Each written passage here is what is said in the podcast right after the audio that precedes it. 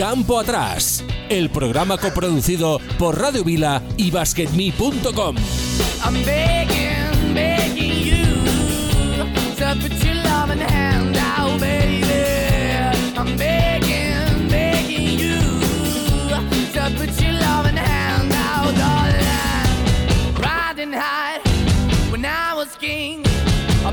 Hard and fast.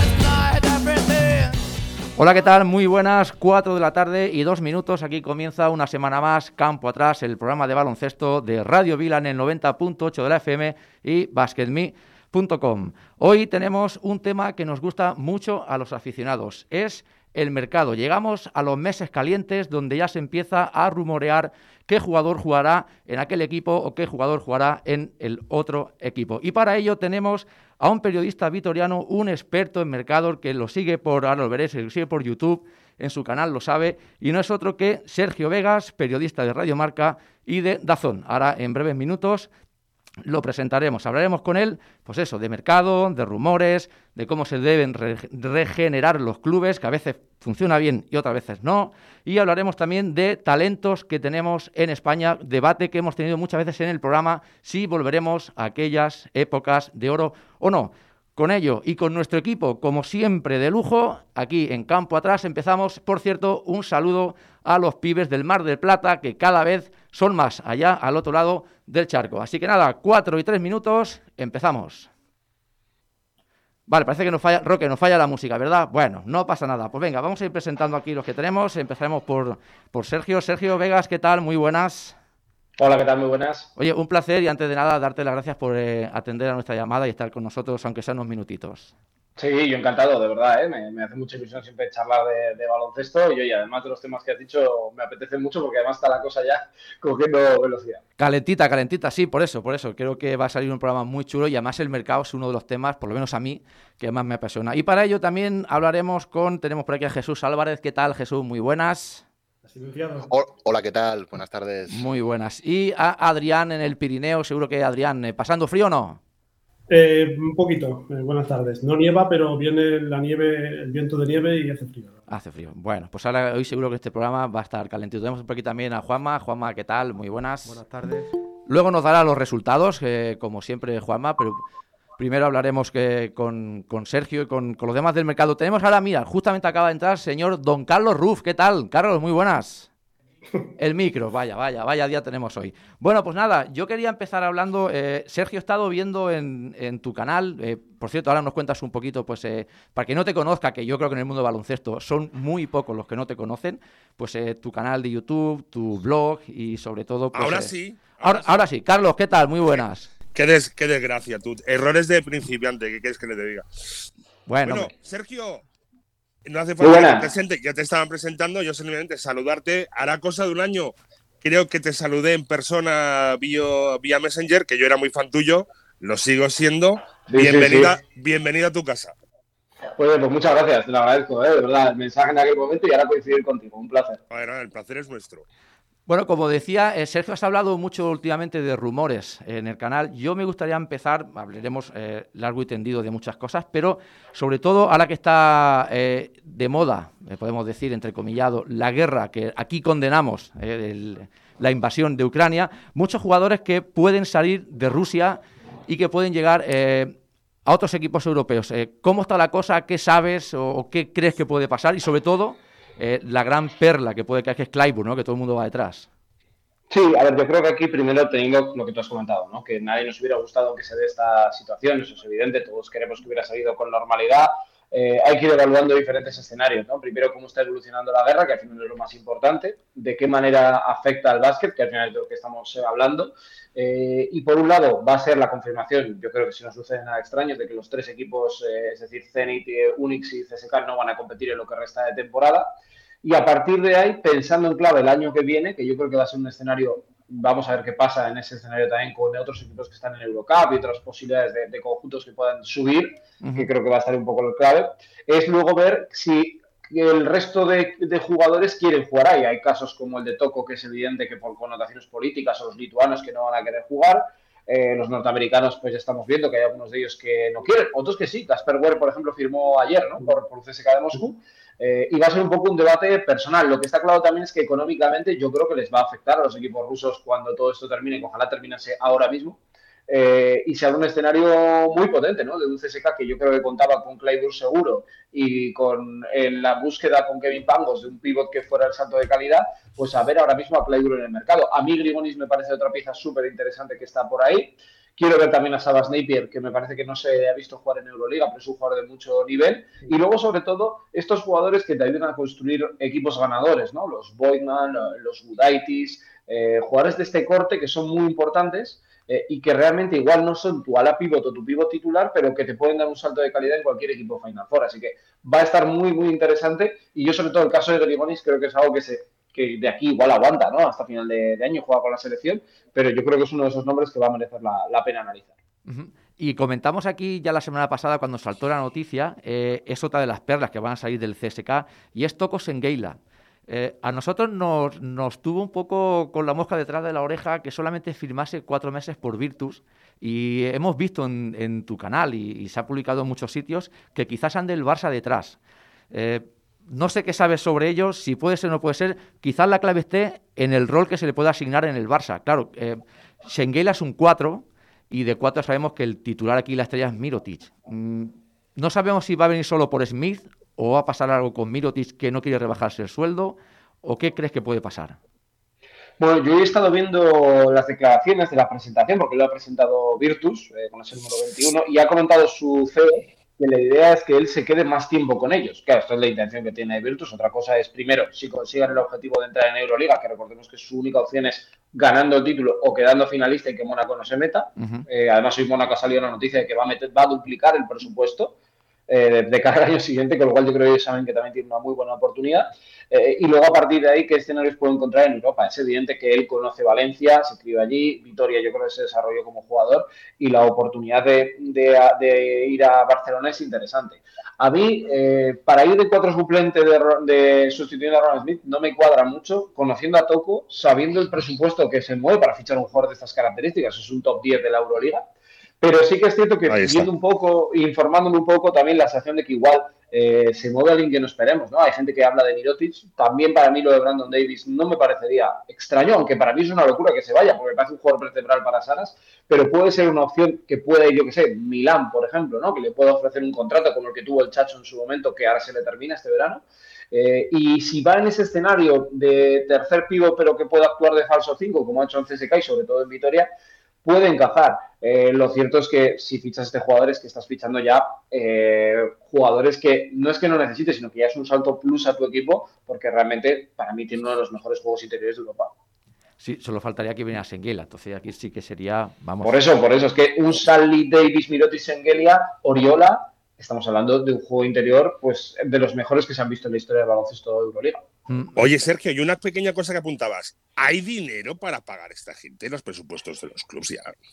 Bueno, no, yo supongo que sí, ¿no? Yo, si se acomete este tipo de operaciones es porque tendrás que dar salida a algún otro jugador. Vamos a ver qué pasa también, ¿no? El año pasado el Barcelona tuvo que dar de, baja la situación de Hanga, Víctor Claver. Eh, entiendo que tendrán que buscar un movimiento. Sabrán cosas que nosotros no sabemos, ¿no? Pensando sobre todo en, en Rocas Okubaitis, ¿no? Que puede ser un escenario de un jugador que se pueda marchar. Eh, vamos a ver también cómo está Higgins eh, físicamente después de esta lesión. Eh, no sé, lo que está claro es que es un tema muy complejo, que ahí sí que no tenemos las cifras. A mí la verdad que simplemente fantasear con la opción de poder ver a Sengelia en ese, en ese escenario me inquieta y me, apetece. O sea, es una cosa como un poco rara, porque además conozco mucho a Toco y sé cómo lleva él no ser tan importante. Él además, cuando tuvimos una charla en el canal, nos contaba que le había costado adaptarse al, al estilo del, del CSK, de no tener tanto el valor pues pasar a un Barça yo creo que sería interesante. Pero claro, que te entrenes Saras también motiva mucho, es un poco como Celco, ¿no? Que te entrenes este tipo de entrenadores te, te motiva, te llega. ¿La opción de regresar a Basconia se contempla?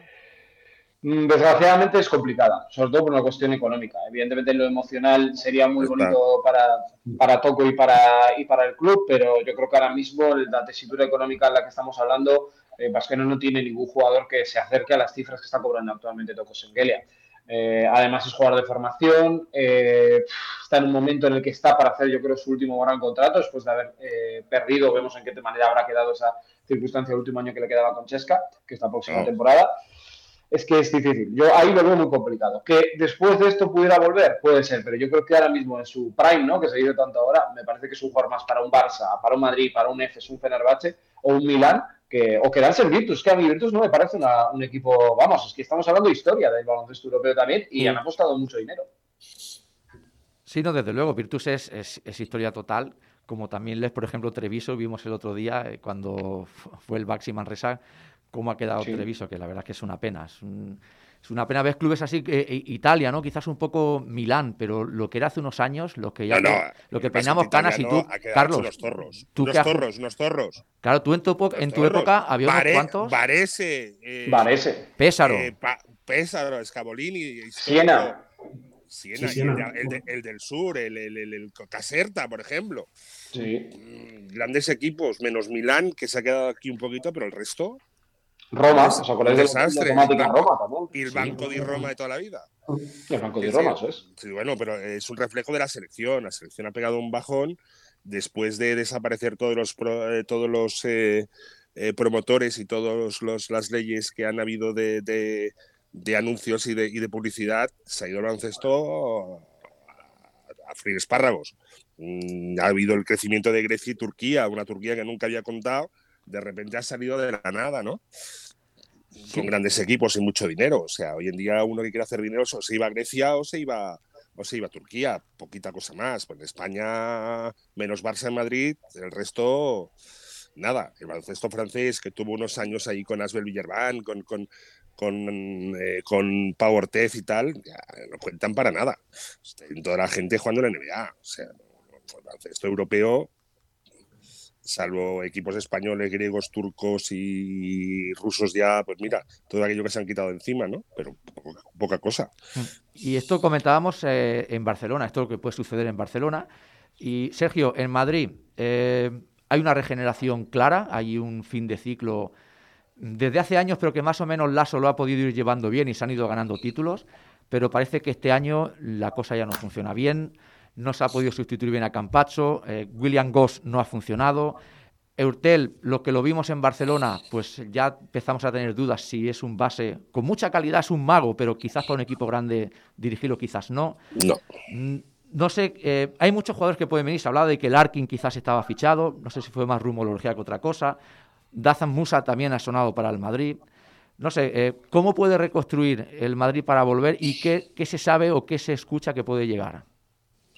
Pues yo tengo la sensación que desde el inicio de temporada tenía dos problemas. Uno que es el post-Carroll, porque no tenían nada en esa posición de tirador. eh, y por otro lado, el puesto de base. Desde que se fue Campazo, perdieron esa referencia. Han encontrado en el camino a Gaby Deck, que creo que es un jugador que les seguía cuadrando bien en su escenario eh, y que durante este impasse lo que han hecho es ganar un pivot como Vincent Poirier, que seguramente igual no era lo que más necesitaban, pero oye, nunca mal tener un jugador de ese tamaño esa calidad. Eh, pero es cierto que por fuera no han encontrado soluciones. Nigel Williams Gold les ha salido mal, las cosas como son. Yo creo que eh, no ha sabido asumir el reto. No creo que sea mal jugador, ¿eh? a mí No. me parece un jugador muy interesante para Euroliga. A mí me gusta, sí. Sí, sí, sí, yo creo que eh, estas cosas cuando a alguien le ves que le ha venido grande, ¿no? Y yo creo que en ese escenario no ha sabido defenderse y no le ha ido bien. Tomás Hurtel a mí en ningún momento me convenció como base titular, creo que como segundo base es un buen segundo base, pero yo no tengo claro que él quiera ser segundo base. Esta es mi, mi duda que siempre he mantenido con él. Y luego la mala suerte con Carlos Aloceni, las lesiones. Eh, para mí los retoques de Real Madrid deben venir en, el exterior, se, habla mucho de Juancho, me parece muy interesante y muy estratégico el fichaje de un jugador como este, al igual que hicieron con Rudy en su momento cuando vino de Denver. Eh, en el base van a necesitar un fichaje. A mí, por ejemplo, lo más natural me parecería intentar recuperar a Facundo Campazo, porque sinceramente creo que es el jugador que ya conoces, que te ha funcionado, que además ya probado la NBA y no quiere marcharse. Lo de Larkin es, es coherente, porque realmente si un Campazo no te sale, es una muy buena opción y además tiene pasaporte turco, con lo cual esto de ser comunitario es importante. Y para mí deben buscar un anotador. A mí el nombre que más me, cuadra es Elio Cobo, me parece un escenario que podría cuadrarle. Eh, vamos a ver qué pasa con un nombre como Nando de Colo, eh, que creo es un jugador que va a salir de Fenerbahce y puede tener alguna oferta interesante, no sé si Mónaco, eh, Valencia tiene sus derechos en ACB, pero bueno, el Real Madrid siempre lo, lo pretendió hace un par de temporadas y como un veterano de un par de años buenos te los puede dar. Eh, lo que está claro es que necesitan cambiar ese perímetro y sobre todo pues variar, ¿no? Yo creo que en el base no tienen ya, vamos a ver qué pasa con Juli Rudy, es muy difícil decirles que no a Juli Rudy cuando sí. Juli el otro día al Milán hace el partido que hace para salvarte en un momento muy complicado.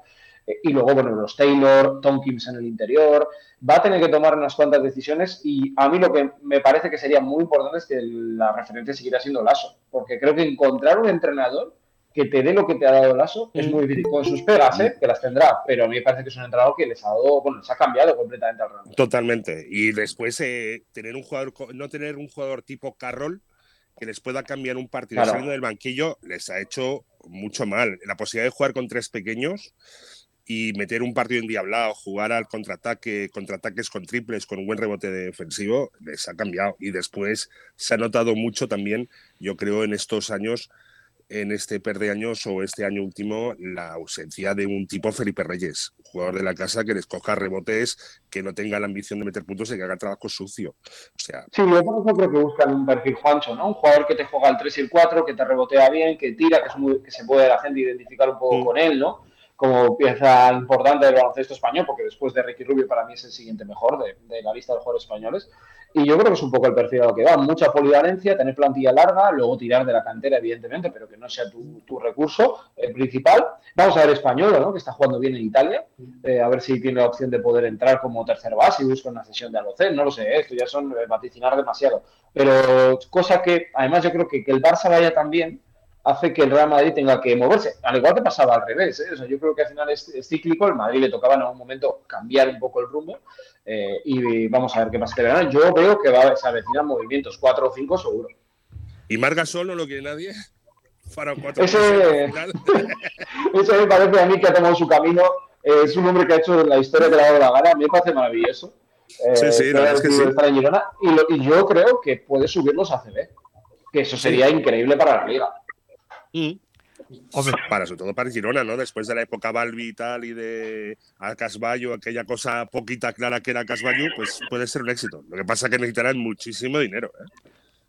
Sí, lo que pasa es que ahora con lo del canon que se ha rebajado es un escenario que se puede dar. Y a ver, Margasol ha ganado dinero a lo largo de su carrera. O sea, si quiere hacer esa inversión, yo entiendo que si se ha metido en la Leporo, no se ha metido para pasarlo bien, que también entiendo que buscará un- una rentabilidad, un negocio, dar ese paso a meterlo en, en la Liga CB.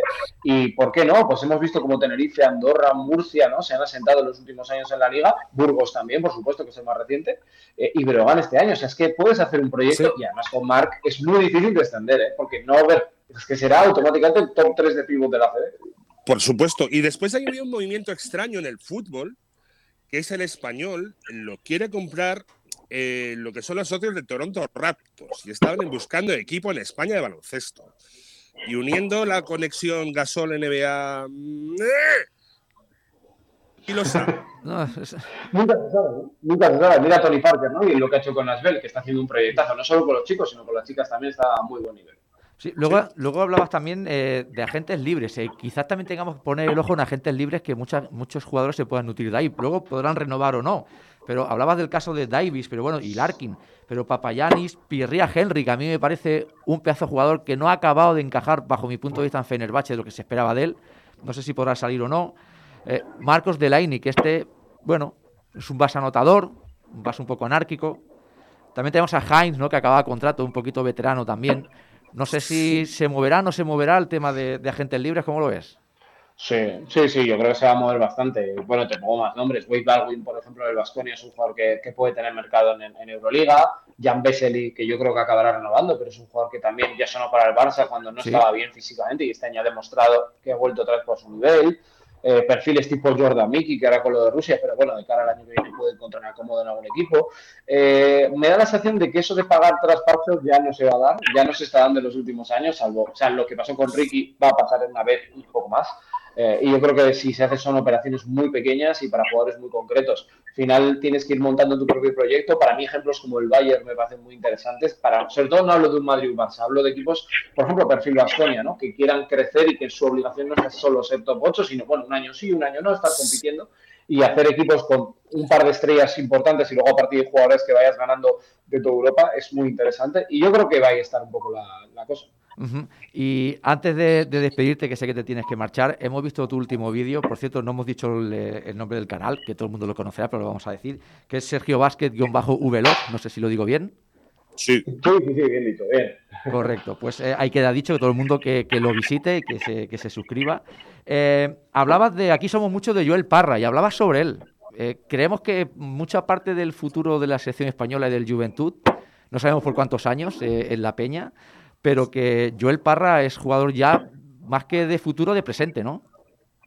Sí, para un, mí jugador, sí. un jugador español, por fin, que estamos hablando de fichajes, ni un solo jugador español. No, sí, sí, tenía- Es que, es, es que hay muy pocos. Realmente que puedan dar el salto a equipos Euroliga es que es muy complicado. Barreiro el año pasado se lo planteó y fíjate este año en Unicaja. Arostegui yo creo que en Valencia pues está siendo un año de adaptación. A Valde al Madrid le ha costado, aunque ya venía de la Euroliga con Valencia, pero dar ese salto es muy difícil. ¿no? Lo que hemos vivido con la generación del 80 yo creo que no lo vamos a volver a vivir. Eh, y a ver, yo me alegro mucho por Joel Parra porque me parece que es un jugador, yo lo vi en un campeonato de España cadete eh, y me sorprendió físicamente cómo era y estas cosas que dices, vamos a ver si es capaz de dar ese escalón, ¿no? El escalón al- a jugar con adultos, ¿no? Con ya personas mayores y lo ha dado. Ha mejorado mucho el tiro, es un jugador que defiende muy bien, tiene para mí ese punto, ¿no? Que lo tienen los Nocioni, los Felipe Reyes, que comentabas antes, Carlos, el tema de Sí, jugadores sí, con sí. carácter, y él lo tiene, eh, lo ha regulado bien por, Jugador referencia, sí, sí, es que hace falta jugador referencia, sobre todo para la gente joven.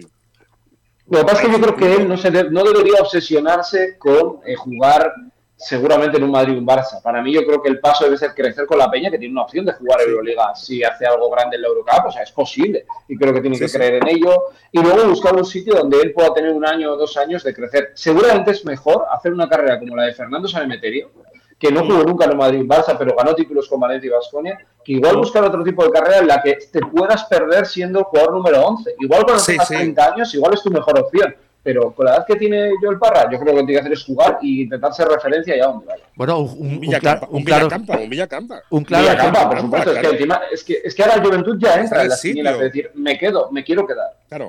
Mira, un claro ejemplo de lo que comentas era Suárez, que, que explotó en el, en el Juventud de Balona, fichó por el Madrid y, y se ha perdido, se perdió. No, fíjate el ejemplo de, de Carlos Suárez también, por seguir con otro, ¿no? O que Carlos era un muy importante en estudiantes, fue un Madrid donde tuvo minutos, ¿eh? Y la primera Final Four él estaba, pero eh, al final el Madrid y el Barça son equipos que te exigen mucho, te ponen muy arriba, pero también te pueden quemar muy rápido, ¿no? Eh, yo creo que o eres Sergi Martínez, que te has criado allí directamente y Sí. poco a poco vas creciendo de manera orgánica, o tienes que ir para ser importantísimo, ¿no? Lo que ha hecho Jokubaitis. O sea, si voy al Barça es para jugar. Si no, no creo que te merezca la pena, sobre todo estando donde está. O sea, es que yo creo que ahora mismo estar en Badalona me parece una de las mejores opciones que puedes tener en nuestro Sí. Exacto. Eh, sí. Hablabas de que jugadores españoles, Carlos, hay pocos. Bueno, eh, hemos- pues, podemos hablar Juan Núñez, podemos hablar Adaimara, que hablamos la semana pasada sobre él también, un jugador que Sí. llegará muy lejos. Y bueno, van saliendo Pero cosas. está todavía muy verde, muy verde, muy verde. Sí, muy verdes, muy jovencitos, pero bueno, ahí están. Eh, pues bueno, Sergio, que sabemos que te tienes que marchar. Oye, para nosotros ha sido un auténtico placer haberte tenido aquí en campo atrás y esperamos cuando empiece el mercado de verdad y se empiece a mover la cosa, si no te importa, volverte a tener y a ver cuántos hemos acertado y cuántos no. Por supuesto, por supuesto, yo encantado. Ya sabéis que a mí me encantaba el baloncesto, así que lo he pasado muy bien con, con vosotros. Pero ya sabéis, las obligaciones mandan. Sí, correcto. Sergio, un abrazo. Un abrazo de un y, de, y de un jugador de los que se consideran boomers ya. Qué pena que no llegarais 30 años antes, coño. Anda que no hubiéramos dado juego en esa época también. No Madre mía, eh, no, mira- no miraría nunca, la- nunca miraría YouTube porque me pondríais a parir cada dos por tres. Pero bueno, eso es, eso es otra cosa. Bueno, lo hubiéramos pasado bien. Vosotros sabéis mucho más juego que los de ahora, eso no tengo duda. Madre mía. Así que un abrazo enorme a todos. ¿eh? Venga, un saludo, Sergio, gracias. Hasta luego. Hasta luego. Adiós. Bueno, pues eh, aquí la, la entrevista con, o la charla con Sergio Vegas, muy interesante, la verdad. No sé si ahora podéis dar vuestra opinión. No hemos podido tenerlo mucho Yo, rato que más. me considero un analfabeto o analfabruto sobre el mercado actual. Eso es lo primero. Bueno, Adrián, que lo hemos escuchado poco. Adri, No, a ver, eh, tampoco quería atropellar a Sergio porque él sabe muchísimo de esto y sobre todo me sorprende el caso de la Virtus que todo lo que sale de CSK, todo, todo es todo, suena para la Virtus. O sea, suena, eh, suena Hackett, suena Boyman, suena Sengelia. Está sonando Sí. Miki, que no es CSK, pero también. Eh, Hacken, O sea, el C- por cierto, El CSK de, Bol- el CSK de Bolonia, ¿eh? CSK de Bolonia, sí, tal cual. por Yo cierto, no, que- no sé si- teníamos. ¿Han, ¿ha entrado Bolonia Rafa Gorges? Bolonia no, que todavía está por conquistar. Bolonia, Bolonia. Sí, sí, Rafa, Rafa Gorges, ¿qué tal? Que estás por aquí. No te habíamos dicho nada. Acabo de llegar, acabo de llegar, hemos tenido compromisos ineludibles, pero ya estamos por aquí. Bueno, es, lo, Oye, que- es lo que tiene la fama. Para el Madrid, que sonabas de entrenador para el Madrid, tío. Sí, sí. Estás en el mercado. En el mercado, no, no, estoy por suerte muy a gusto donde estoy. Como Bueno, ya hablaban, sabéis hablaban de un cambio Gorges por Lasso, Lasso por Gorges, tío. ¿Eh? ¿Y, y sabes, por, sabes, sabes por qué lo han descartado, Carlos, a, a Gorges? Sí. Porque es muy de zona. es muy de zona y en, en Madrid no nos gusta mucho la zona. Bueno, oye, nos ha dicho cosas interesantes. Hablaba eh, Adri de la Virtus. Creo que Hackett ya ha fichado por la Virtus, ¿no? Eh, Hackett era- Hackett y Toko, estaba clarísimo, Hackett. Hackett y, y Toko Sengelia ya son jugadores de la Virtus. y Senguela son jugadores ya que están a la orden de Escariolo. Pues eh, no- Pero Oye. os voy a adelantar una cosa, primicia. os voy a, os voy a adelantar una cosa. Sí, He sí, hablar Gorges por Lasso, ya está hecho. Cuenta, cuenta, Gorges. y a mí me dicen que hay un precontrato firmado en Can Barça. Que ya está firmado el precontrato. Bueno, bueno, bueno, bueno lo que estamos desvelando aquí, ¿eh? Precontrato y, con- y, y- y nada es lo mismo, ¿eh? Bueno, no te creas, ¿eh? Igual seguro- los precontratos de hoy en día son con una penalización que te lo piensas dos veces no cumplirla, ¿eh? Ahora, lo que hemos... con el, con el Madrid. ¿ves? Correcto. Buah. Lo que yo, hemos yo dicho... conozco gente que con el precontrato lo enciendes haciendo puro, ¿eh? O sea ¿Sí? que, hombre, Oye, por cierto, mira, eh, ahora momento, momento abuelo cebolleta. Carlos, seguro que lo sabes. Dime un jugador de tu época que tú supieras que tiene un precontrato y no cumplió. Un jugador de, de renombre, que seguro que sabes alguno y seguro que los hay. hostia, ahora me has dejado. Ahí te he pillado, ¿no? Te iba a decir, te doy dos minutos para que lo pienses, ¿no? Es- No, no, no, en mi época todos éramos súper nobles. Contra, eh, o te echaban o cumplías contrato. Es decir, no pasaba eso de precontratos y ya el año que viene sé dónde voy a jugar ni eso, ¿no? Que yo no sé, yo qué sé. A mí me dijeron que me, yo, a mí me dijeron cuando estaba en Juventud que iba a fichar por el Girona, eh, que me iban a ceder a Girona antes de saberlo yo y lo sabía todo Dios menos yo. O sea, imagínate cómo va el tema. Bueno, Oye, y, otra cosa que no, que no han dicho los, los, los chavales NBA, Aldama y Garuba, ¿qué hacen? ¿Están por quedarse o...? pues, pues mira, podíamos haber hablado de esto también sobre Sergio, pasa que no nos ha dado tiempo, pero muy interesante esa pregunta.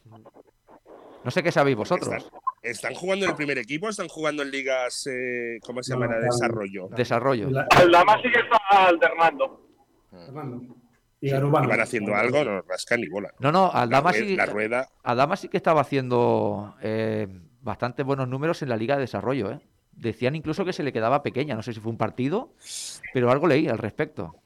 También, también Aldama está en uno de los mejores equipos para desarrollarse ahora mismo. Memphis es de los equipos que mejor juega y si, si los veis, bueno, aparte de, de Moran, que es el para mí una de las grandes sorpresas de la, de la NBA, es un equipo que vale la pena ver. Y Aldama, pues bueno, cuando tiene oportunidades, pues lo hace bien. Sigue siendo- estando verde porque es un, le falta cuerpo.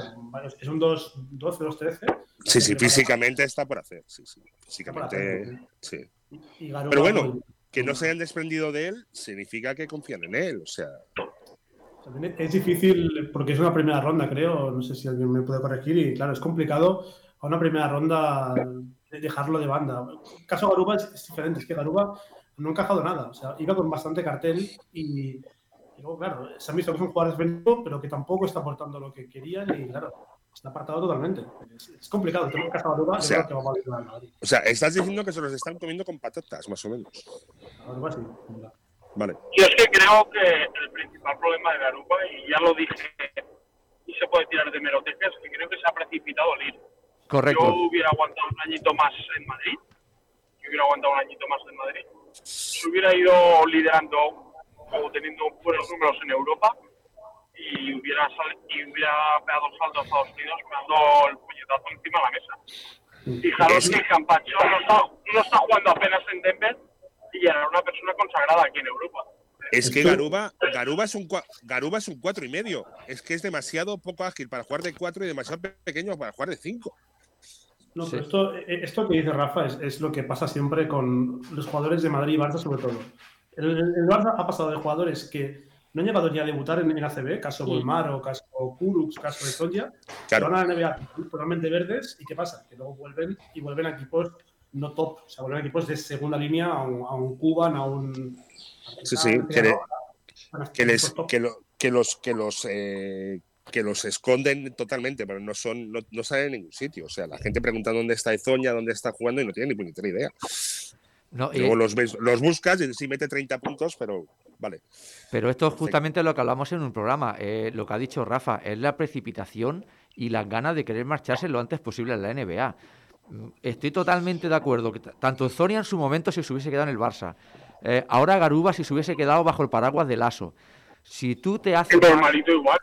Exacto, y le, pas- y le pasará, le pasará a, a Yokubaitis, yo creo. Debe de quedarse un par o tres de añitos, son muy jóvenes aquí con la mano de Saras y ya te irás. Y al final luego la carrera tienes 7, 8, 10 años para irte a la NBA. Pero vete ya con un jugador con cara y ojos. ¿Malas decisiones del jugador o mal aconsejados por la gente porque se quiere llevar la pasta? Yo para mí mal aconsejado por la gente. Al final, el, ju- bueno, es que 50-50, mira lo que te digo. Al final siempre... No, es- no, también. Yo creo que el jugador siempre juega donde quiere. Y el entorno también, porque. sí, el entorno también. Pues, Sí, sí, estoy de acuerdo que el entorno también influye, porque al final, bueno, te dejas aconsejar y el agente, pues, eh, eh, mira, no que, Se lleva un pastón. Claro, un siempre- pastón de cada que operación. con top 3 mira, siempre vamos, se queda un los pies en el suelo. Sí, sí, sí, sí, yo no, no me gusta hacer eh, símiles con el fútbol, ¿no? Porque estamos hablando de baloncesto, pero ¿qué está pasando con Dembélé? Eh, cuentan que quiere jugar en el Barça, pero la gente no quiere que se quede en el Barça, ¿por qué? Pues porque quiere trincar ahí un trinco-trinco de, de, pues, de 20 o 30 kilos. Al final, Luego ha habido un caso, un caso todavía peor que es el de, el de Moriba. Lo que, lo que otro, otro, por ejemplo, Ilais Moriba. Sí, Y míralo dónde está ya Ilais Moriba, ya anda por el Valencia. tenemos- Eh, que, que- que es un buen equipo, ¿eh? Son un buen equipo. No, no, no. Si no, no lo digo, no lo digo por mal equipo, pero tú fíjate, hace justamente un año, más o menos, cuando irrumpió eh, Ilas Moriba, eh, estaba jugando en el Barça. Iba a ser titular indiscutible, aún no habían salido los Gavi ni Nico. Eh, estábamos hablando demasiado de fútbol y no me gusta, con esto acabo. Eh, la decisión, la decisión de irse y de ganar más dinero a un Leipzig alemán, que no deja de ser un tercer, cuarto equipo de, la liga alemana, que al final luego no ha jugado y te ves en un Valencia que sí, un Valencia fue un grande, ahora está entre los grandes pero no es un grande. Como no te salga bien lo de Valencia, tu próximo paso, con todos los respetos, es bajar un equipo de media tabla. Pudiendo haber estado en el Barça con toda la confianza que tenía en aquel momento de Kuman, lo había acogido Messi como ninguno. Bueno, son decisiones que te dejas llevar por el agente y yo creo que volviendo al baloncesto a Zonia le pasó y le va a pasar a Yokubaitis si decide irse, le ha pasado a Deck, le ha pasado a muchos de que no, que no, si te vas antes de hora lo pagas. Yo solo espero que en el caso de Madrid, en el caso, en el caso de Madrid ahora, Garuba tiene un hermano muy bueno, que Rafa lo sabrá, que, es- que, es- que es Sadi Garuba, Sí. que pinta muy bien. Esperemos, Sadi Garuba, que esperemos que no haga lo mismo que el hermano, o sea, que tenga un poco más de cabeza, se quede un poco más de tiempo y luego ya se vaya. Y espérate que nuestro amigo del Barça no se vuelva loco y le ofrezcan aquí un contrato en que- Eh, ¿Te refieres un contrato del Barça a quién? ¿A, a Garuba? No, no, de, de la NBA. No, no, no, no. Nuestro amigo del Barça, ¿cómo se llama el chavalito este? Rocas. El Nagy, Ah, el Nagy. el pívot. Exacto. Nagy. Nagy, que no le pongan, que no le pongan un contrato de NBA porque ya han visto el físico y oye, oye, este, este, este y se lo lleven. ¿eh? Bueno, el otro día pegó un matazo, loco. el partido que jugó el Barça, pegó un matazo, que le pegó una liupe Rocas, que, que, que, bueno, Claro. es, es- es espectacular. Yo sabéis que estoy Esto por, enamorado. por lo que comentáis, Esto por lo que que habéis comentado de, de, ahí, los- de, de, de Sonja, me pilló a mí en el hotel, en un hotel en Barcelona que me tocó ir por una cosa de trabajo. Justamente estaba con el agente allí firmando su contrato de NBA. Sí. Me pilló Anda. a mí como anécdota. Es que yo creo que fue un poco, no sé si conocéis un poco la historia como fue o no, pero se ve que no tenía mucho feeling con Xavi Pascual. Se ve que algo había ahí.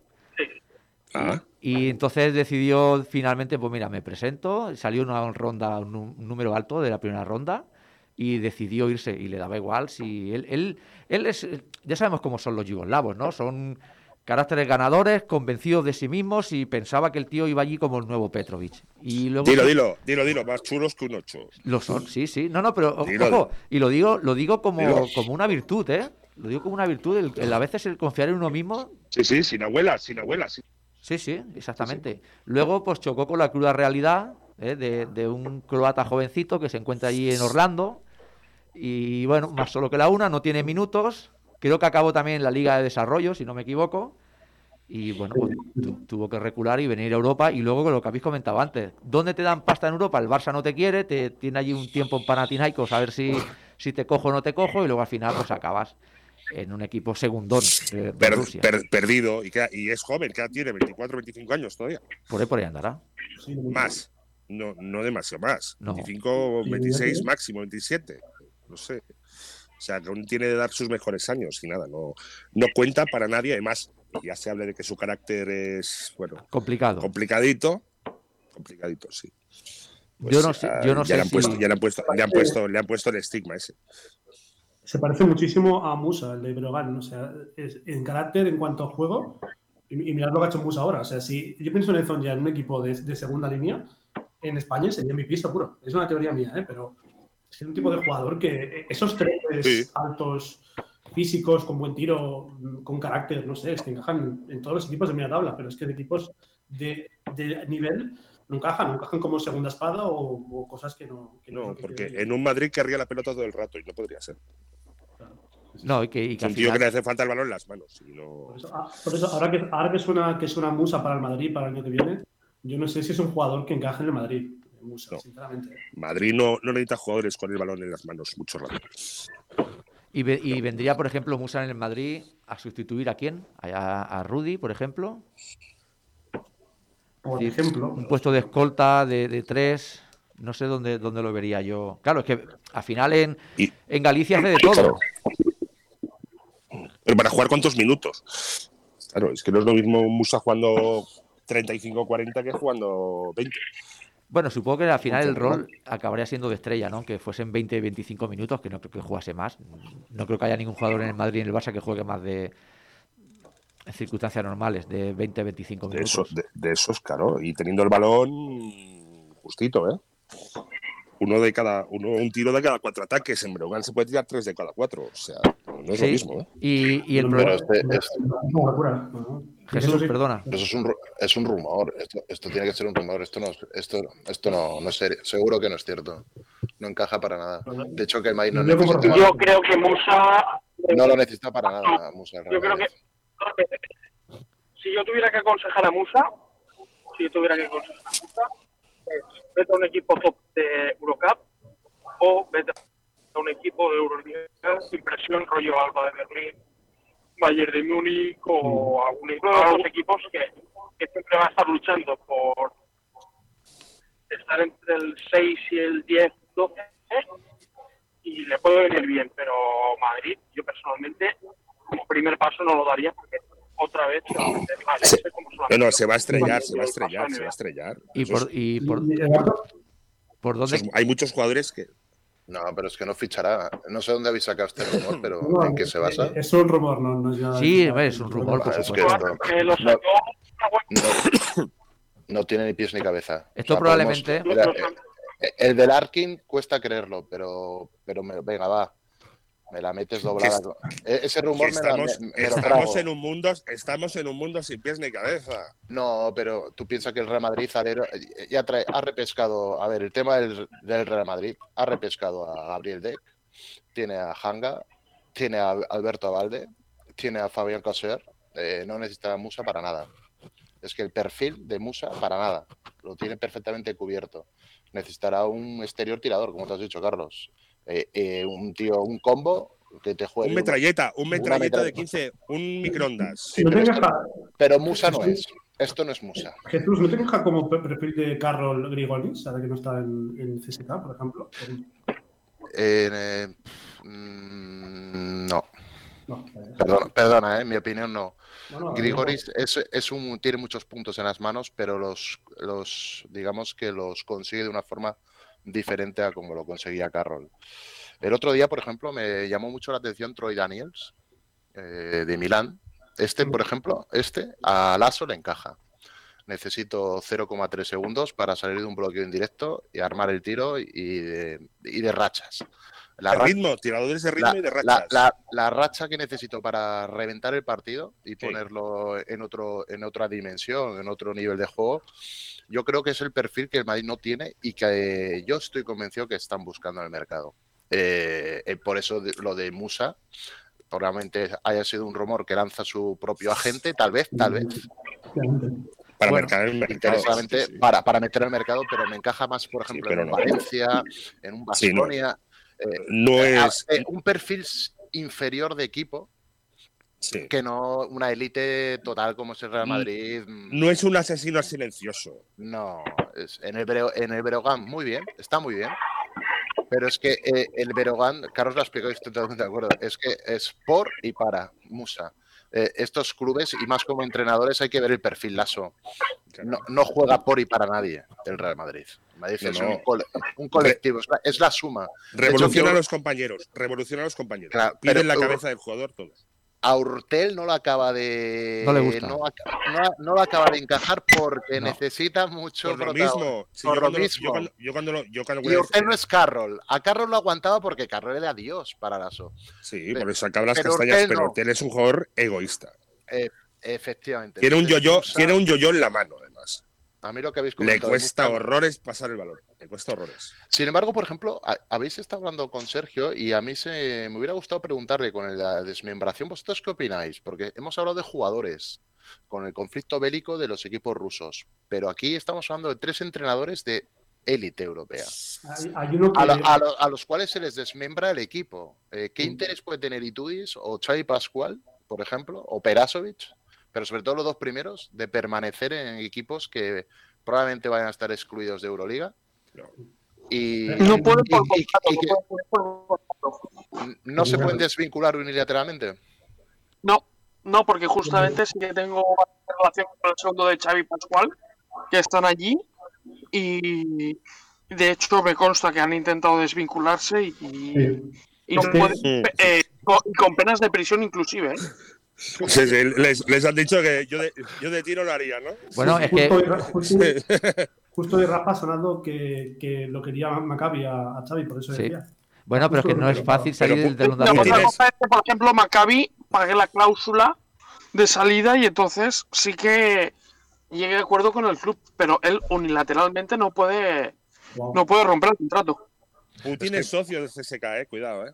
Pero para ellos es un drama. Para estas personas, para Xavi Pascual, Hombre, es un drama. eh, eh, quedarse en. Zenit, en Zenit desmembrado Zenit sin solera europea y que estaba construyendo un proyecto emergente que se lo lleve el viento automáticamente todo. eh, el- este hombre que, que no tiene mucho, digamos, a- apego ni a San Petersburgo ni a Rusia, eh, lleva dos temporadas ahí y, y ahora qué hago. O sea, Está Y de haciendo hecho, la primera temporada- familia, todo, digo, me De quedo hecho, la, la primera temporada, a los 10 días de llegar, es cuando decretan la paralización de competiciones y el cierre de Europa por el COVID. También, o sea, que se ha comido todo el pobre Xavi. San Petersburgo está a 105 kilómetros de la frontera finlandesa. Xavi, agarra el coche y largate, tío. Hostia, pero tendrán súper controlado todo esto, esto. Ya habéis visto lo que ha pasado el conflicto con la detención de de, Grien- de la, de la jugadora Sí, sí, del sí. Sí, sí. que se que, que le van a meter en- de la Ekaterimburgo, que entre 5 y 10 años la han detenido entrando. Madre mía, tío. Madre, madre por, mía, tío. por tráfico de droga acusada. Falsas Madre acu- mía. Se especulan Madre mía, muchas sí, cosas, sí. pero que las cosas no están para bromas. en- en- y además No, no, no, no se andan con tonterías. ninguna, ninguna broma. Bueno, allí en Ekaterimburgo tenemos también Hablando de entrenadores españoles que están por ahí, sí que me consta que el entrenador de Caterinburgo, ahora que lo decís, Miguel Méndez y su segundo Nacho, eh, sí que están en España por fin. Han podido ir a España y por lo menos. eh, pero han tenido la suerte de que, como también tienen contrato con la selección española, sí que les han permitido salir de allí. Si no, tampoco hubieran Eh, podido salir. Creo que hay una jugadora, ¿no? Alba Torres, ¿no? Del Ekaterimburgo también. Sí, también sí. ha podido. Está por aquí. Ha podido salir. Bueno. Poca broma, ¿eh? Que parece chiste lo de Xavi, pero es un problemón, ¿eh? Hombre, Xavi Es tiene un desesper- problemón. desesperado, ¿eh? Yo por eso os lo he comentado, digo, bueno, estamos hablando a Clyburn y estos jugadores, por lo visto sí que les están facilitando la desvinculación, pero ¿y los entrenadores? Y, bueno, entrenadores y staff técnico, todo lo que llevan con ellos. Todo, todo. es- ¿Quién, vamos quién a utilizar la palabra prisión. pri- quién fue? ¿Quién fue? ¿Quién sí, fue sí, con sí. Xavi allá? ¿Quién fue? Bueno, el segundo que tenía aquí en el, en el Barcelona, no sé si el hermano de Julve, ¿no? Me parece. ¿no? No, no, no. eh, Julve Junior está en, en Zamalek y tiene ahora un entrenador griego. Ah, que lo conocí en un campus y es con el que tengo contacto, pero tiene el segundo que tuvo en Panathinaikos. En Olim- sí, en Pana, perdón. Ajá. Madre mía. Pues madre mía, Pues, madre mía. Has dicho Es que- al- la palabra acertada, Jesús. eh, Están en prisión ahora mismo, esta gente. Bueno, lo- eh, sí, vir- vir- o sea, es una forma de. No, prisión virtual, sí. pero, pero es así. Sí, Están arrestados, están arrestados en su casa. Es que no es fácil salir del telón de acero ahora mismo de allí. Es que Y con no. una perspectiva de futuro mm, muy Bueno, horrible. Sí, sí, y con un tío de la KGB en la puerta. Sí, sí. Estás en un país que está inmerso en un conflicto bélico, tu profesión no la puedes desarrollar em, y encima, eh, pues bueno, con toda la inquietud que esto habrá generado y que genera para los que no son, bueno, supongo que para los propios Para su familia. residentes ahí, pero, pero sobre todo para los que son de fuera que dirán, bueno, es que nos Y que queremos no ir le- aquí por sí, piernas, pues- por piernas. Sí, y que no nos, que no nos pinta nada esto. O sea, no va con nosotros. Sí, Bueno, que sí que te va con nosotros, pero va. Y además para esta gente quedarse fuera de la rueda, ya sabemos cómo funciona el tema del mercado, eh, sobre todo de entrenadores. O sea, mm, se empieza Sí, la pero- próxima Euroliga, te quedas fuera de la rueda y tu agente va a tener que hacer un trabajo extraordinario para colocarte en algún equipo, porque Sí, tal. pero eh, Jesús, ¿tú crees que Pascual no tendría cartera en España? Y tanto. Sí, sí, sí. El asunto está en que él, porque esto lo ha dicho más de una ocasión, él encuentre el proyecto que le satisfaga emocionalmente para poder desarrollarlo, porque fue el motivo por el cual se fue a San Petersburgo cuando se le consultó. Es que allí lo tenía, en San Petersburgo. Era Eh, pequeñito, pero le habían prometido que iban a hacer una gran inversión económica en- Sí. y, y una infraestructura profesionalizada bueno, para, crece- para crecer con tiempo. Y se estaba demostrando. ¿quién es el eso- principal patrocinador del San Petersburgo, del Zenit? Gazprom. Gazprom. ¿Y Gazprom quién es? Pues de los más ricos del mundo, con lo cual tenía un proyectazo allí. Eh, se ha Sí, sí. visto, el año, el año pasado o hace dos años creo que quedó octavo y casi elimina al Barça. Y este año ya estaba luchando, no sé si incluso por ser cabeza de serie en, en los Por playoffs. ¿eh? factor pista. Sí, sí, sí. Sí, sí. Y cada, cada año más en inversión económica. Y claro, se lo han cortado de cuajo. Claro, hablamos de aquí en España, Madrid y Barça, no. Un Vasconia podría ser, podría Mm. ser. Mm, podría ser, una, pero es que volvemos a repetir, digo podría ser, pero es que si no te liberan no puede ser nada. Sí, sí. Será Es que, el, claro, el del, claro. el del equipo de la prisión y cosa.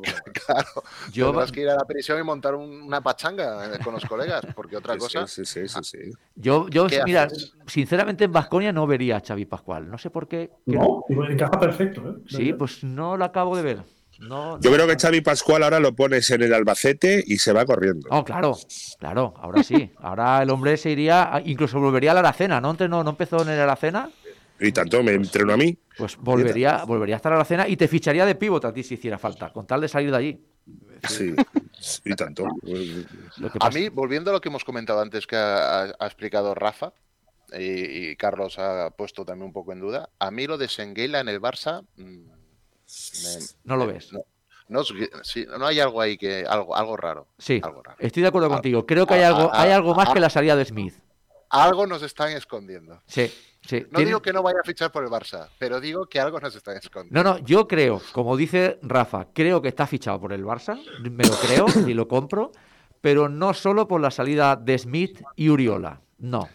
Eso de Yo creo que la salida no Rodríguez- Rafa, cuéntanos qué sabes tú de, de eso, que seguro que sabes más. La, No, cuenta la yo no segunda lo parte. sé, eso ya es su opinión, pero creo que la salida es Brandon Davis. Pues a mí me fastidiaría mucho. Se habla de Es esa salida, pero independientemente de la llegada de Senguela. ¿eh? ¿Quieres esta decir? ¿Por qué? salida Por- Pero sale Brandon Davis. ¿por qué? Porque es el más caro. Porque No. Se quieren desprender de No, dinero. No, no es el más caro, ¿no? No sé, no lo entiendo. Si es un soldado de Saras. Yo he leído que a Saras no le acaba de hacer el peso del el jugador, el- el- la regularidad que él demanda para esa posición, No le gusta. no la acaba, no- en Davis no la acabo de encontrar. Tampoco en Sally, tampoco en Nagy, es que claro, es que no- ningún 5 es. La pregunta es. ¿qué pide Saras a un 5? Pues no, No, re- que no- Si tuviéramos el café con él, nos lo podría explicar. sí. Si es base, ya te digo yo lo que pide, que no moleste. Pero entonces es, es un- es- es un, es un sentido porque, porque Davis, Davis era su 5 en Zalgiris, de hecho. Bueno, no entiendo. pieza capital en la clasificación a la Final Four del Zalgiris no sé cuántos años después. De hecho, ayer contra el Betis dio un clinic de cómo se tiene que jugar un pivote en la zona. Pues Yo, Si os dais cuenta, Davis en los partidos, claro, esto todo visto desde fuera siempre, ¿eh? Eh, desde el primer día que empezó el Barça con Saras, es de los jugadores a los cuales Saras más veces le llama la atención. broncas y broncas y, y cambio y te cambio y tal. Es, es algo tiene. eh, a ver, repito que son informaciones que he leído. No sé Sí. si son rumores, eh, especulaciones o, o- o- o cosas interesadas para justificar ciertas decisiones.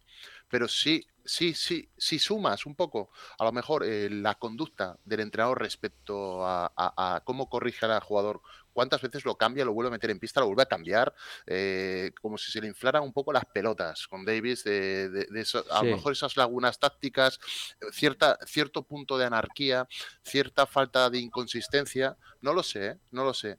Que a lo mejor Saras finaliza contrato el jugador y diga, bueno, vámonos al mercado a buscar un 5 que encuentre un perfil más de lo que yo quiero.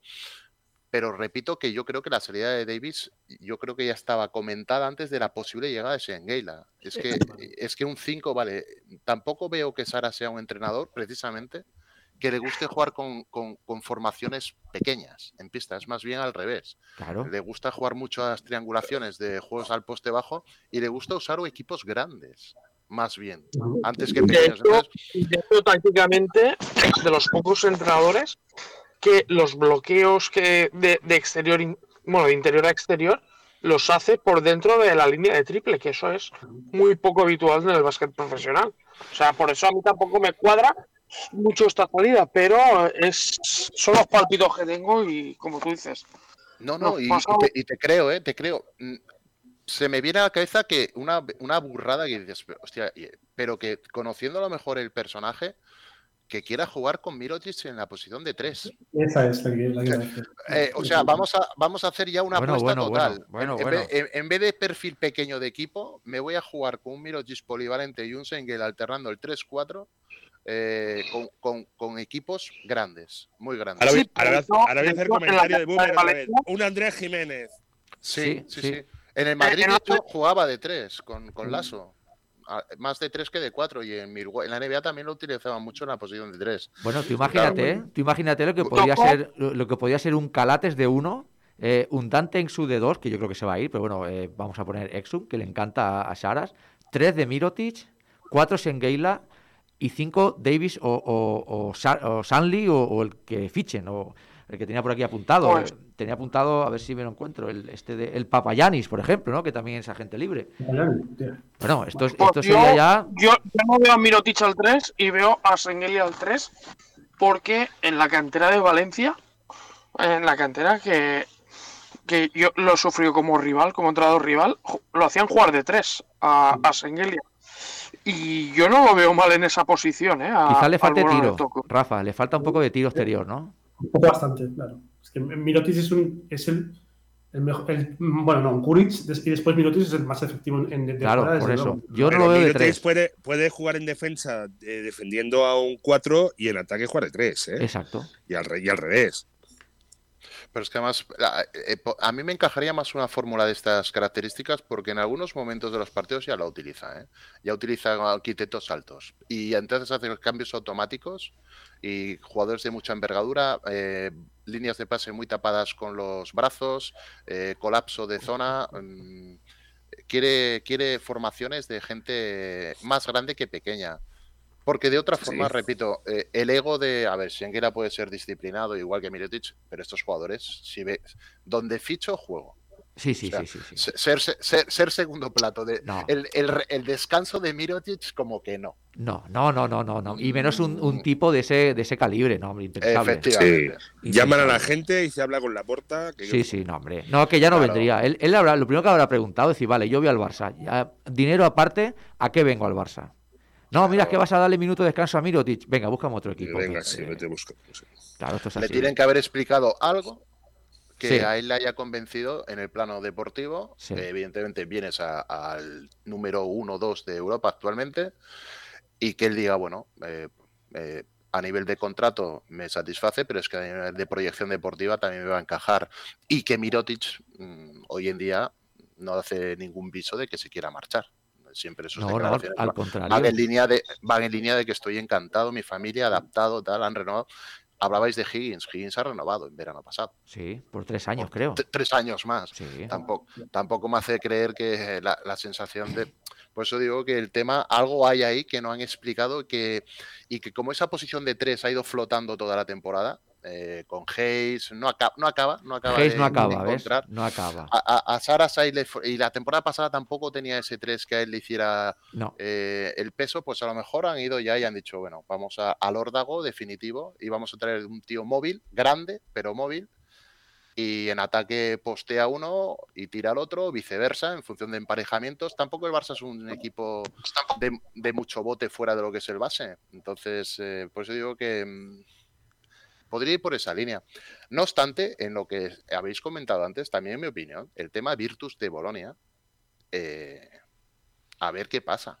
Virtus de Bolonia es un proyecto emergente totalmente. Sí. Tiene un entrenador que- muy seductor para cualquier jugador. ¿eh?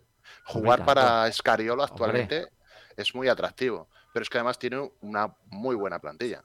Eh, le falta precisamente juego interior para ser un super equipo.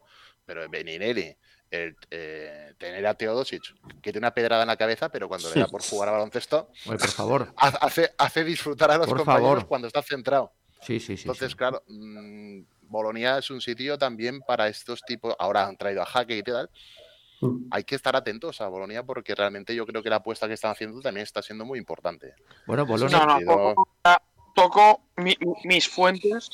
Me dicen que ha dicho a, a Sevilla que es solo lo que queda de temporada y ayudarles a poder conquistar la Eurocup para que el año que viene estén en Euroliga, pero que no va más allá de, de junio.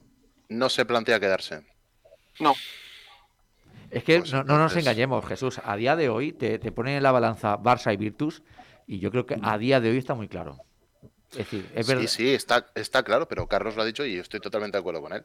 Eh, el- el- ¿Qué prefiere ser, eh, cómo se dice, cabeza de ratón o cola de león? Claro. Sí, pero Hay para esta gente, eh, que es gente ya contrastada, con, Sí, con, una, eh, con, con un caché. Esos Entonces- quieren ser cola, eh, que se cabeza de león en todas partes. Sí, pero ahí entra lo que has dicho tú, que algo nos están escondiendo, que este viene aquí a ser, si, si no cola, como, como mínimo homoplato de león, pero más para abajo no. Cuarto, cuartos y cuartos superiores, ¿eh? Sí, sí, sí, por eso te digo que est- este señor viene a, ser importante aquí. Es que si no, no, si, si no, a ver, o igual dice, mira, me voy a un proyecto donde pueda ser ya por fin campeón de Europa. Yo creo que por ahí van los tiros. Claro, Lo y pasa diga, es que con el Barça, mm, no sé si lo habéis oído, yo lo he oído también en varias ocasiones. Hay una cuenta de Twitter que maneja muy buena información, como es la Resistencia al Palau. que por Eric cierto, vamos a intentar tenerlos en el programa en breve también, ¿eh? Y yo, chicos, os tendré que dejar ya. Pues perfecto. Carlos, eh, saludos a nuestro querido eh, Alberto. Amigo de. Y, y saludos a nuestro amigo de Canarias también. Hombre, a. Rafa, a Rafa, que se ponga muy bueno muy pronto, si nos está escuchando. Exactamente. Y un abrazo para todos y nos hablamos por líneas interiores. Perfecto. Carlos, un saludo. Cuídate, Carlos. Un abrazo. Un abrazo. Hasta luego. Hasta. Pues el- lo que comentábamos, yo creo que viene a ser campeón de Europa. Y no, Yo creo que van por claro, y no retirarse sin ese galardón como le ha pasado a, a- a muchos jugadores que lo han intentado y por el dinero se han ido aquí, pues a lo mejor no puntero del todo y luego no lo han conseguido. Y cuando han querido eh, serlo, ya ha sido imposible. Véase, por ejemplo, Pau Gasol. O Marc. hablando de, de- de un super equipo versión, versión europea. El- el- si se cumple todo esto. Hombre, esto va a No, ser eh, un Dream Team. Es que no sé cómo. Juntar a LeBron, Bosch y Wade en, en, en hit y hacer un equipo para ganar. Sí, sí, sí. Que luego puedes perder, porque luego te vas a una Final Four y son muchos factores los que, los que juegan. Eh, igual te sale la yugoplástica de turno, te sale, bueno, ahora es más complicado. Pero te puede salir un mal día y, y acabas perdiendo. Es difícil, pero la apuesta ganadora yo creo que hoy en día está aquí en Barcelona. Lo que pasa es que la carta ganadora en una Final Four a priori la tiene el Barça. eh, a nivel individual. A Porque tiene, a- ti- ti- tiene al mejor jugador de Europa. El- el- ti- vosotros la fuerza es el colectivo. Bueno, el colectivo y que tenemos al jugador más, determinante. Al más determinante de la competición juega con nosotros. Sí. Sin, al- sin al- hacerle- al mejor exterior también para mí. por eso, sin, sin hablar de Higgins o incluso un Calate, tal, pero por eso digo que el Barça en este sentido, lo que sucede es que hay que esperar, hay que esperar porque o sea, van a salir, porque yo estaba comentando que también he oído que el Barça estaba muy interesado en dos nombres, En uno era intentar hablar, ver el tema Satoransky, por donde gira. Sí. Y también hablaban de Juancho Hernán Gómez. El Barça también mostraba mucho interés. Es decir, el Barça tiene una, un- una- una posición en pista claramente en su quinteto que tiene pretensión de reforzar, que es la de tres, el alero. sí. Por eso eh, os he comentado lo de, como especulación, lo de, lo de Senguela con Mirotic eh, alternando esa posición. Porque es uno de los rumores que han hablado. Han hablado de Clyburn y, se y yo he oído hablar también pues de... No, de- eh, eh, eh, parece ser que entre el Madrid y el Barça, si tú te quedas con Clyburn, yo me quedo con Juancho y viceversa. sí. No- Bueno, no, estaba tan- no está tan claro que Juancho fuera a ser jugador de- para el Real Madrid. No, que- no, de que- hecho él no quiere, Que vaya, prefiere el que Barça. vaya a regresar al Real Madrid. Sí. El tema está abierto. Y hoy en día, por hueco, por hueco de roster, si yo soy Juancho, igual me conviene más jugar en el Barça que en el Madrid. además, el-. Hay menos treses y la, posi- la posición de 3 y 4 está bastante abierta. No, no, la ca- no está cubierta, está solo Mirotic. y que no se descarte la llegada de dos treses al Barça ¿eh? y la salida de Hayes, ¿eh? No, no, pues, yo la, la doy por, por, por hecha. La de Hayes la doy por hecha. eh, y vamos a ver qué pasa en la posición de base con Jokubaitis también. Yo creo que se va a quedar un año más. Tengo el pálpito que se va a quedar un año más porque está creciendo mucho y yo creo que un año más aquí, al final creo que tiene 20 o 21 años. Sí, 21 años, es muy joven. Claro, si Sí, te sí. quedas uno más y te vas, o- dos incluso, si me apuras, si te vas con 23 años a la NBA, te quedan 10 años todavía, siendo ya un jugador que va a ser un pedazo de, de base. ¿eh? Es- para mí es base NBA, ¿eh? totalmente. ¿eh? Es poderoso, tiene tiro, tiene visión, eh, tiene no se, carácter. ve, no se le ve ansioso. O sea, No. quiero decir, yo en las declaraciones que le he oído y leído, no se le ve una ansiedad por tener prisa por llegar a la NBA. Él sabe que es un proceso de maduración que va a caer mm, por su propio peso. Pues eso habla muy a favor de él, ¿eh? Sí, Muy a tiene favor de él. pero es que lo ves jugar en la pista y realmente es llamativa la madurez que muestra para ser tan jovencito y, y- y haber aterrizado en un Barça. Pero ha tenido un crecimiento en los últimos meses espectacular, ¿eh? No era así, Jokubaiti. Recordemos cuando No, debutó, ¿eh? No era así, ¿eh? Era alocado, pero Sí. se está centrando. Y dices, eh, eso habla muy bien de la cabeza, que él está concentrado en su progresión, en su mejora. Es lo que habéis comentado antes, el tema de Joel Parra, en el caso del Juventud. Eh, también le he leído a este chico y, y yo estoy convencido que con este no nos pasará lo que ha pasado en otros casos. Este chico quiere jugar la Euroliga con la Peña y quiere ser eh, book insignia de la Peña Eh, con, lidera- con liderazgo, quiere, llevárselo. Entonces, y su carácter ya se ve en la pista. eh, da, la, da la sensación de que él tiene la cabeza más centrada en cuajar, en cuajar y consolidarse. Y a lo mejor dentro de cuatro años, tres, X tiempo, cuando esté más asentado, a lo mejor sí pegar eh, ese salto de nivel que evidentemente tiene. Bueno, también, Pero- también lo que ayuda mucho, Jesús, es que ahora está viendo una peña con posibilidades. Años atrás, eh, esta peña no se veía con posibilidades. Ni siquiera a veces de entrar, ni siquiera en playoff. Sí, sí, efectivamente. Incluso el propio club tenía la necesidad de Claro. deshacerse de activos por, por Mm. temas económicos. Pero hoy en día, por ejemplo, que te pueda venir, yo que sé, un equipo de medio nivel europeo, Euroliga, em, un Bayern de Múnich, un equipo de estos, un Valencia, un Basconia. No tengo del todo claro que él ahora, ahora mismo, hoy, por ejemplo, esté en ese momento deportivo de decir me cambio. Porque yo creo que él está, está sintiendo que muy pronto muy pronto se va a convertir en, en el líder eh, espiritual del equipo. Sí. Ventura no, continúa- no continuará. Pongo, Dime, pongo dime. la, pongo la diferencia con, con López Arostegui, que lo vimos tú y yo el, el sábado. Es que ahora la Peña juega para, para Parra muchísimos sistemas, porque es- en el poste es, es, es diferencial. Y Sí, sí. claro, es un jugador que es un líder, es que se le ve. Bueno, Rivas para mí es el, el otro líder en el espiritual, pero, pero Parra va a ser el, el líder sin duda si él quiere. Sin pero por duda. lo que tú dices, yo creo que, que sí, vamos. Eh, continuando un poquito con la rumorología, que te- tengo curiosidad por saber qué opináis. Eh, yo eh, eh, en poco tiempo me he enamorado de un jugador que esperaba no hacerlo, pero ha sido inevitable. Y es, es Dante Exum. No confiaba nada. Eh, lo estoy viendo que está el tío pillando una confianza, está creciendo de una manera. Saras confía en él. Ese tío está a, a minutos de dejarnos la jugada de la temporada. No sé si os habéis dado cuenta que ya lo he intentado tres o cuatro veces de hacer el mate del año y ha estado a punto de conseguirlo. Está muy cerca de hacerlo. ¿Creéis que hay alguna posibilidad de que siga el año que viene? va a esperar todo lo que pueda NBA, para mí. Es decir, su objetivo es NBA sí o sí. Piensa que es un top, top 10 draft, ¿no? Creo que fue top, Top 5. 7, top, Top 5. o Top 5. Sí. Es que es un tipo que, que pintaba muy bien y, y es que es muy bueno. Y físicamente lo tiene todo para ser un gran jugador. Es muy tiro. bueno, ¿eh? Es muy bueno, ¿eh? Es que hace toda la pinta que se verá la NBA.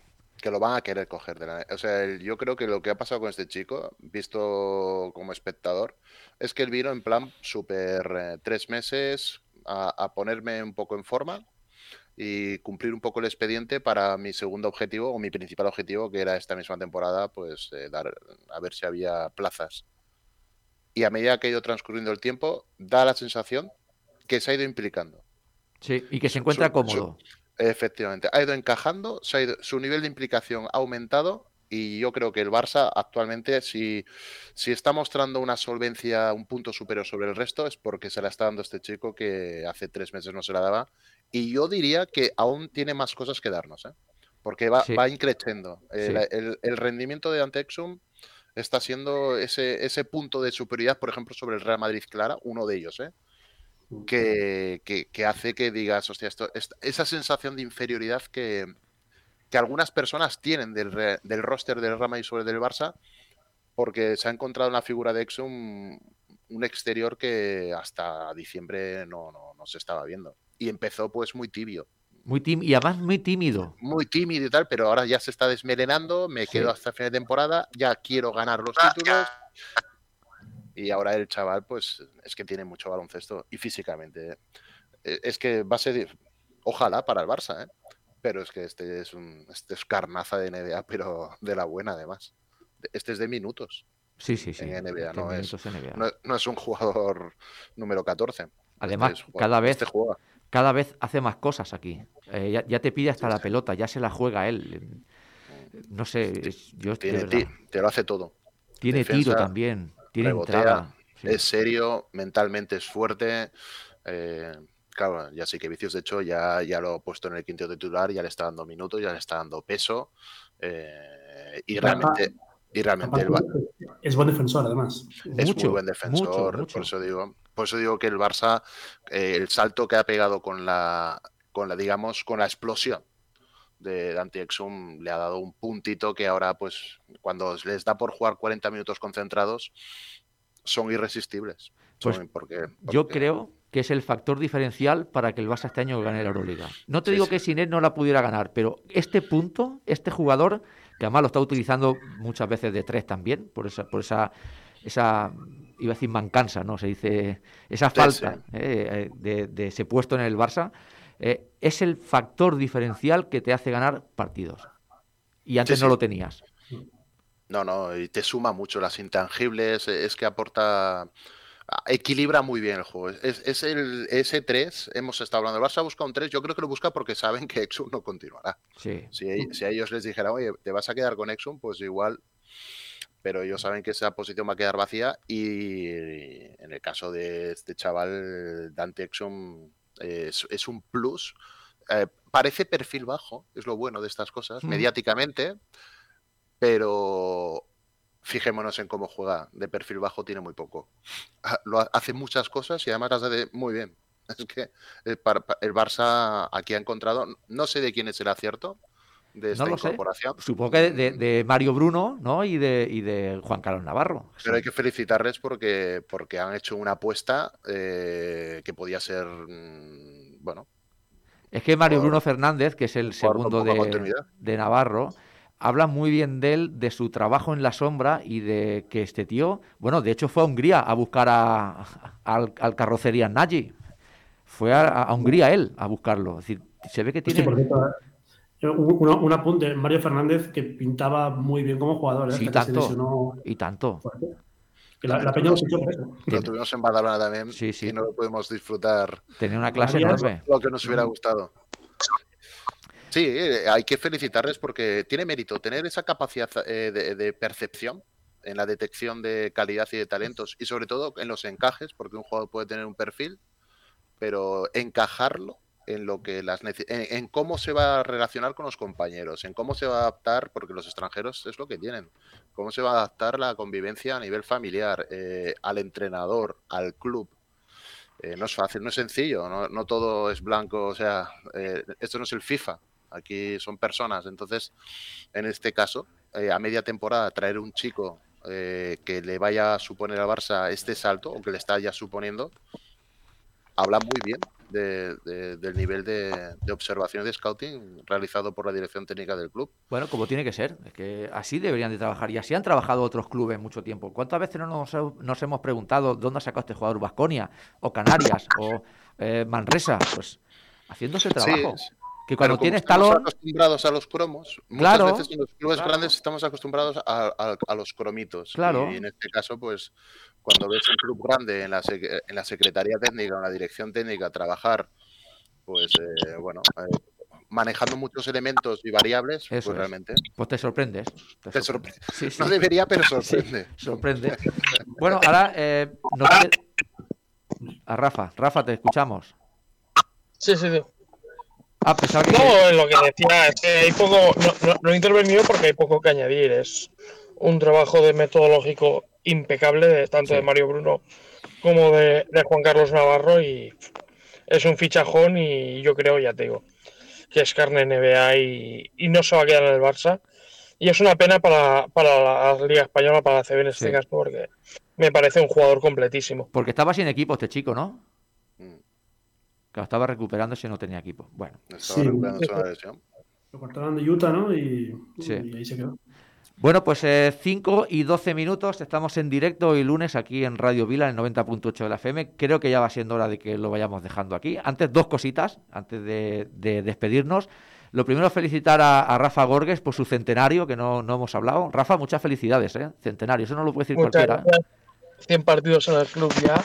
Tercer club con el que completa ya los 100 partidos. O sea, yo que soy persona de que me gusta estar mucho tiempo en un club, feliz porque aparte es un club con el que soy feliz y dejan trabajar y que miran más allá del resultado, que eso para la figura de un entrenador es Muy muy difícil y, Sí. y- y muy importante. Sí, estoy de acuerdo. Y pues nada, de nuestra felicitación tanto a ti como al club desde aquí de campo atrás y también eh, a Juanma que eh, nos va a contar la historia de su amigo del Mar de la Plata, que nos escuchan desde allí, ¿verdad, Juanma? Nos escuchan desde Argentina y cada vez son más, por lo que Sí, tengo entendido. nos siguen a través de YouTube y ya son cuatro personas las que nos siguen desde Mar del Plata en Argentina. Espero que sigan siendo más los que nos siguen, no solo de Argentina, sino de toda Sudamérica. Seguro que sí. Nosotros vamos a trabajar para intentar traer aquí Lo- a alguien. Lo de por estamos intentando, Pues, estamos Un, intentando. un- abrazo a Sudamérica, que yo allí tengo también muy buenos amigos.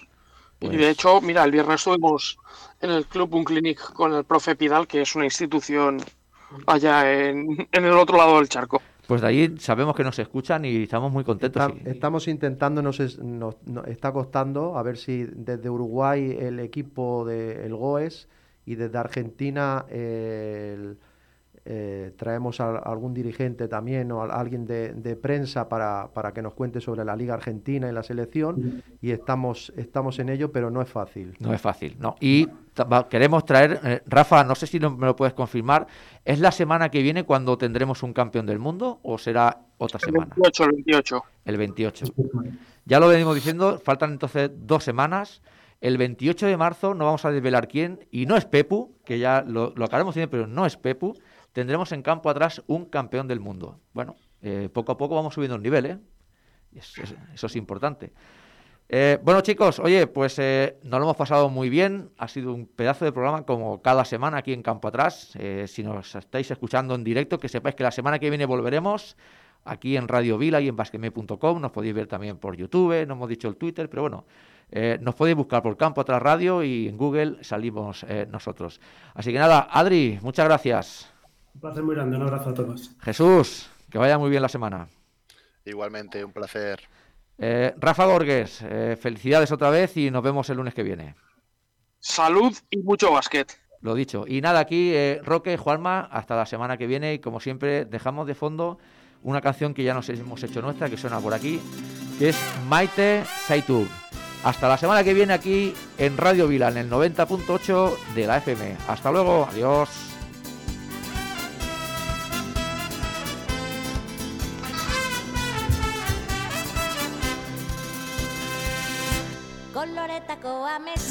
Ametsak ez lanagoenean Eta ezin loak hartu gaua iristen denean. Saltoka hasita egan egiteko gogoa.